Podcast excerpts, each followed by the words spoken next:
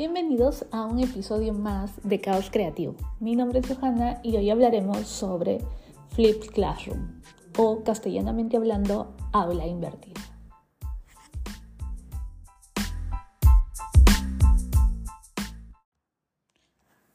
Bueno, siguiendo con las tendencias educativas, hoy quería hablarles sobre el aula invertida.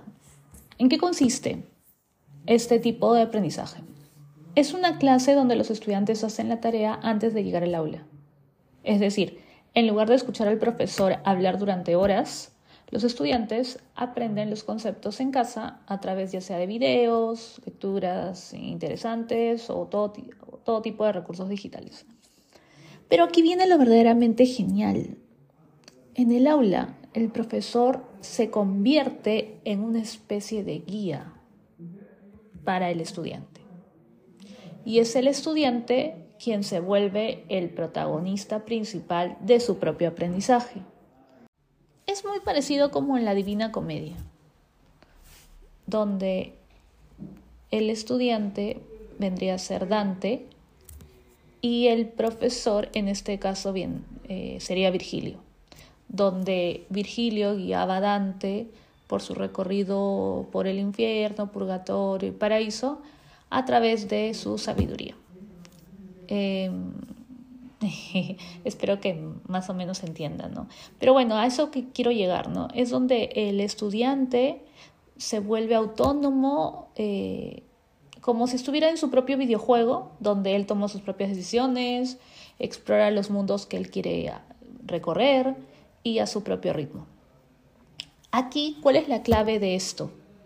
Es que las misiones que le puedas dar, yo le llamo así misiones o desafíos o retos, sean bajo una, una temática interesante, motivadora, que llame la atención del, estudiante, porque de esa forma le va a generar estas ganas de querer sumergirse en estas lecturas o en estos videos que puede, puede estar consumiendo para luego llegar con toda esa, e, esa información, ese conocimiento al aula.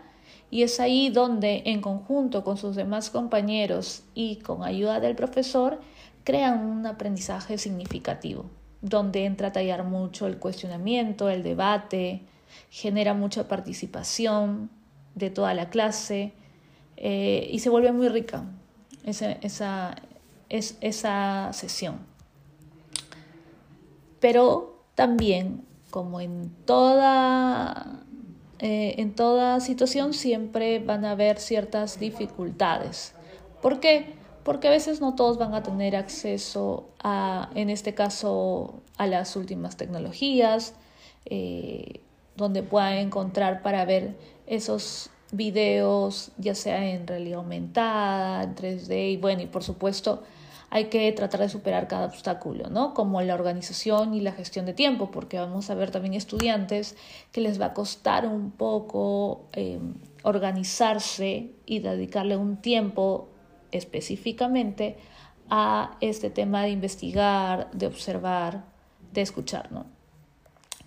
Pero no te preocupes, querido profesor, porque aquí estamos para ayudarte a poder em, sacar el máximo provecho de este enfoque que es realmente alucinante. A mí me encanta porque eh, me gusta mucho trabajar con eh, eh, el confiar en el estudiante, en darle esa libertad de que él decida, eh, me da mucha expectativa, me genera mucha expectativa. Y yo también lo tomo como desafío porque es qué estrategia yo planteo ¿no? como docente. Y bueno, también he traído algunas curiosidades sobre la aula invertida que probablemente no, no conocías. Yo también recién me enteré de estas cosas que me parecieron muy interesantes y se las quiero compartir. Por ejemplo, ¿sabías que el concepto de aula invertida no es tan nuevo como tú creías? Yo pensé que el tema de la aula invertida era bueno, hace, estos, hace pocos años recién se ha instaurado esto, ¿no? Pero no, esto se remonta a la década de 1990. ¿Y de dónde nace? Nace porque dos profesores de química Jonathan Bergman y Aaron Stames, comenzaron a grabar sus clases para que los estudiantes que faltaban pudieran ponerse al día. A partir de allí, ellos se dieron cuenta de que los videos también podrían utilizarse para que los estudiantes adquirieran el conocimiento en casa y utilizaran el tiempo en el aula de manera más productiva. Otra curiosidad interesante que encontré fue em, lo beneficioso que puede ser para aquellos estudiantes que son muy tímidos o introvertidos. ¿Por qué? Porque al darle la oportunidad de adquirir el conocimiento en casa y luego participar en actividades en grupos pequeños en el aula, ellos se van a sentir más cómodos y confiados para compartir sus ideas y colaborar con sus compañeros. ¿Por qué?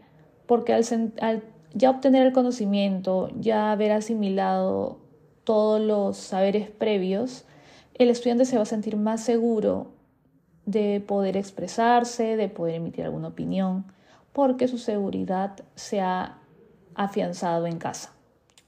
El aula invertida en este caso va a fomentar siempre un ambiente inclusivo y permite que todos los estudiantes se expresen y se involucren activamente en el aprendizaje.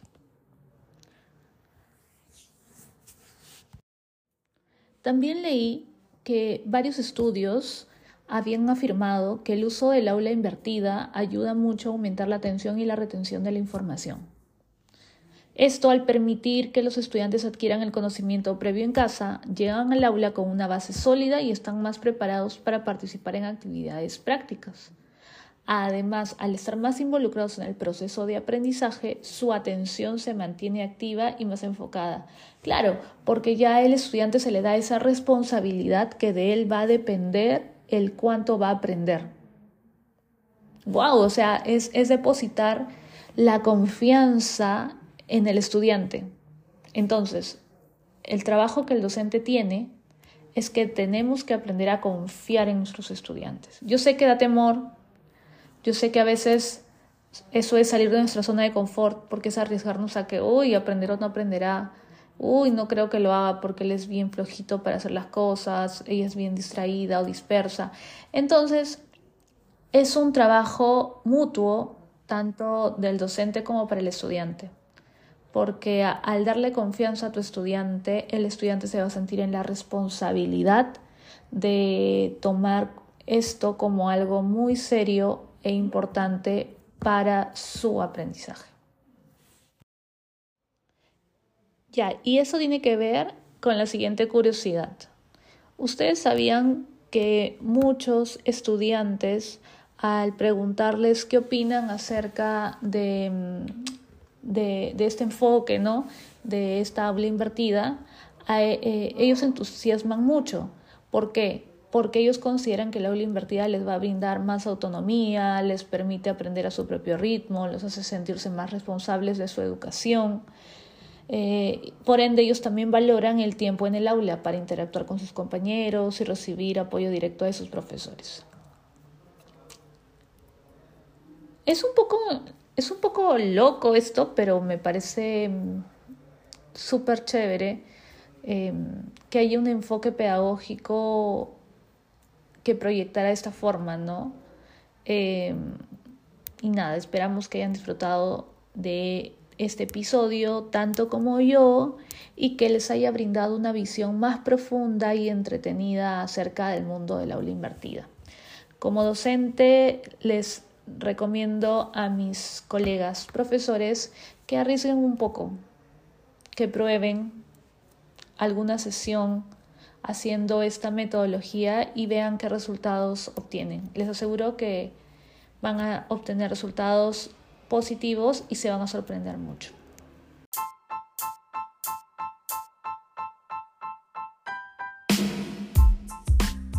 Bien, si te gustó este episodio, no olvides suscribirte y dejarnos tus comentarios y preguntas. No olviden sintonizar nuestro próximo episodio. Hasta la próxima. Chau, chau, chau.